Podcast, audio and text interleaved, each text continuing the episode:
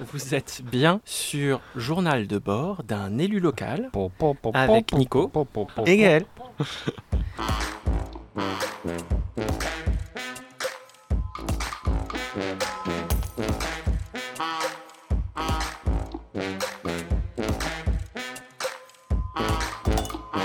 Bonjour Nicolas. Salut Gaël. Bonjour Camille. Bonjour. Tu es encore avec nous cette semaine, euh, toujours chez moi, euh, en extérieur toujours aussi, un peu de vent, tout c'est sympa.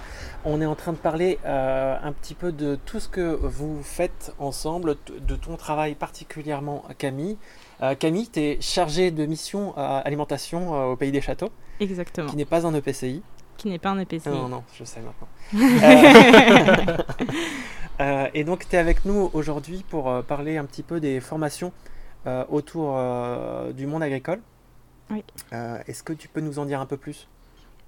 Donc à la suite de l'étude qu'on vous a parlé dans le dernier épisode, on a réfléchi avec les différents représentants de producteurs à un accompagnement suffisamment complet pour pouvoir enclencher un, vraiment un changement de pratique.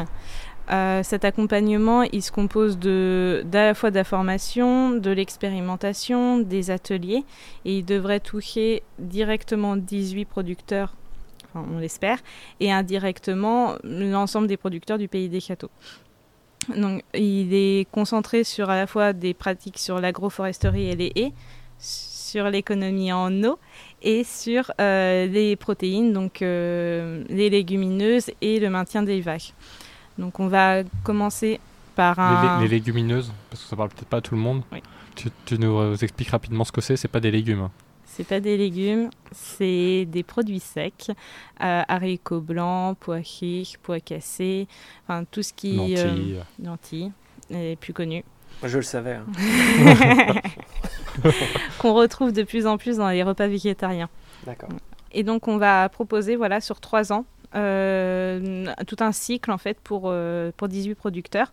Donc 6 producteurs par thématique avec euh, un moment, enfin une sorte de lancement autour de des formations sur le réchauffement climatique, enfin les changements climatiques. donc ça sera un résumé en fait du diagnostic Climagri ce qui nous attend en gros si on ne change pas de pratique en 2050, une formation sur le projet alimentaire territorial, parce qu'il y a le, fait d'implanter de nouvelles filières, donc par exemple le nouveau fruit, mais après il faut pouvoir trouver les débouchés pour les producteurs et qu'ils puissent les vendre.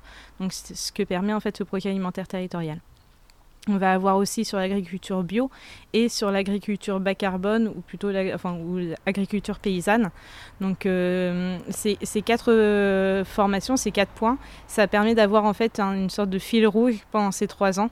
L'objectif c'est qu'à la fin les 18 producteurs ils soient euh, en bio, euh, qu'ils aient des pratiques plus euh, donc bas carbone, qu'on puisse les accompagner sur les débouchés et qu'ils aient vraiment une action contre le réchauffement climatique.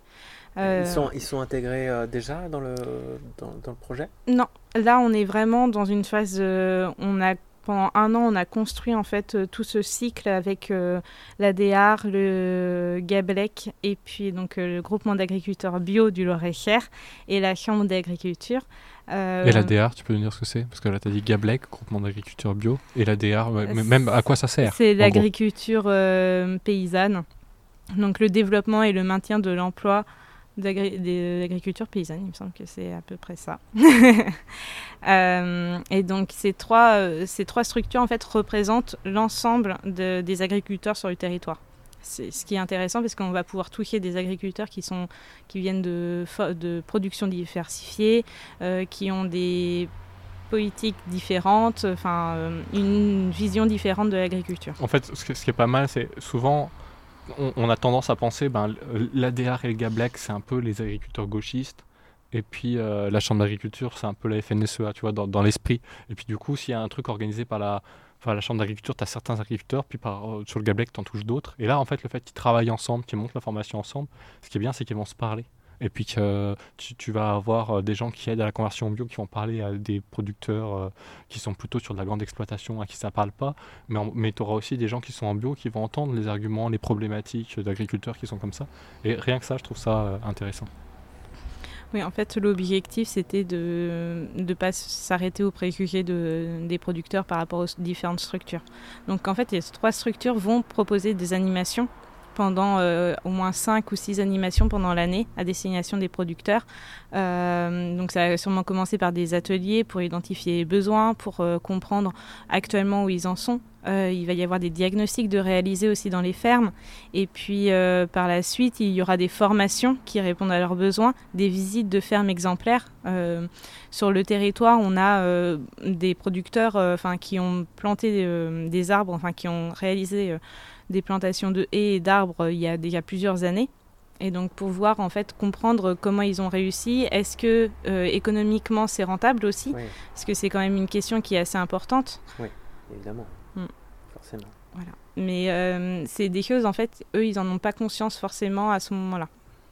En fait, ce, ce, qui est vachement intéressant dans cette formation, c'est qu'en gros tu as une sorte de socle commun le passage en bio, euh, l'impact du gaz à effet de serre, etc. Où tous les agriculteurs sont ensemble et du coup se parlent, sont dans la même dynamique. Et puis en même temps, tu as des formations avec un suivi individualisé euh, des chambres d'agriculture et euh, de la DR et autres sur leur exploitation, où là ils vont pouvoir vraiment discuter de leurs problématiques avec un suivi individualisé pour trouver leurs problèmes, puis après ils retournent en formation collective. Et donc, parce qu'en fait, quand tu n'as que le suivi individualisé, tu es un peu tout seul, euh, on te fait le truc, on, te fait tes conclusions individualisées, mais derrière, tu, ne les mets pas forcément en œuvre parce que tu as tellement plein de choses à faire. Euh, puis le métier d'agriculteur, c'est déjà tellement prenant que, que souvent, ben, tu peux laisser tomber.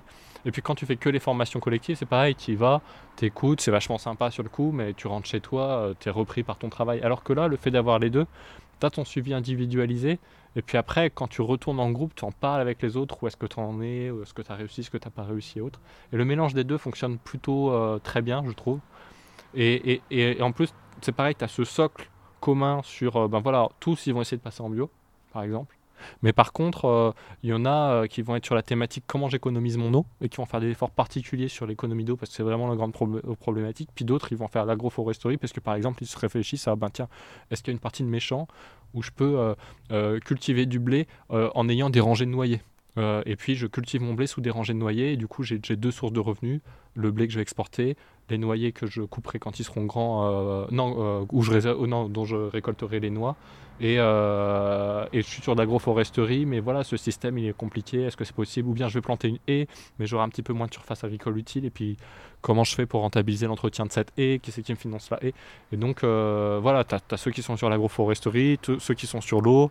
Euh, bah oui, mais moi le maïs, c'est la seule culture que je peux faire à ce moment-là. Et puis ça rapporte de l'argent. Si je sors le maïs, je suis plus rentable. Donc comment je fais Et voilà, c'est vachement euh, intéressant, je trouve. Mm. Et puis ça permet une sorte d'interconnaissance aussi. Enfin, ils peuvent euh, apprendre. Il y a l'accompagnement par les structures, mais eux-mêmes par leur expérience, par de euh, pratique aussi. Voilà, mm. c'est ça, des échanges de pratiques. Et le but, c'est qu'en fait, au bout des trois ans, ces producteurs puissent aussi bah, enfin, donner leur connaissance à d'autres producteurs qui souhaiteraient se lancer dans la démarche. Ce qui est drôle, c'est que nous, on fait la même chose à l'échelle des PAT on, a, on, a, été euh, sélectionné par une fondation qui s'appelle Nina euh, et Daniel, Daniel, et Nina Carasso, qui finance une grande partie de nos actions et qui nous accompagne, euh, qui finance le poste de Camille aussi, parce que parce qu'en fait on a été reconnu par la grande qualité de la démocratie dans notre PAT, c'est ce qui nous a permis de, de, gagner cette appel à manifestation d'intérêt. Et maintenant en fait on est en réseau avec d'autres PAT et la fondation fait pareil, c'est-à-dire on a des grands temps collectifs euh, où on échange avec les autres collectivités sur, par exemple, on veut passer euh, nos cantines en bio et local, comment vous avez fait sur votre territoire, vous qui l'avez déjà fait, etc. Et puis en même temps, on a un accompagnement individuel où ils suivent nos actions, c'est quoi les problématiques que vous rencontrez, comment on peut vous aider pour les résoudre et autres. Et c'est assez drôle, parce qu'en fait, ce, qui marche vachement bien pour nous à, des échelles de grandes politiques publiques sur comment on s'entraide avec d'autres territoires, ben on, va le transmettre aux paysans sur, comme, sur le même type de chose, comment on fait de l'échange, et puis en même temps, on a du suivi individualisé. Voilà. Je sais pas si le. Si, si, l'image est assez intéressante, puis c'est marrant parce que du coup, vous avez un peu les mêmes cursus. Ok, et eh ben dis donc, on apprend plein de choses sur ce projet alimentaire territorial. Euh. Ouais. C'est complet, c'est. Non, c'est. Euh, c'est non. Foisonnant. C'est foisonnant, c'est le mot que je cherchais. Parce que comme on parle d'agroforesterie, euh... de plantes. Formidable. Eh ben écoutez, on a appris plein de choses. Euh, est-ce que vous voulez euh, essayer de faire la conclusion Camille, elle est super. c'est bien ça, c'est Oui, c'est bien. C'est bien. Alors du coup, il faut que j'enlève juste euh, ma phrase, donc vas-y, tu peux le dire maintenant. Ouais, non, c'est moins spontané. finalement, pas Finalement, pas tant ça dû jeter ça. non, j'ai jeté celui-ci. Et eh bah ben, merci beaucoup, c'était vachement intéressant. Et merci à toi. Eh ben, génial. Allez, on continue, on, en refait un autre euh, épisode, ça vous dit? Ah ouais. Allez, c'est parti. Génial.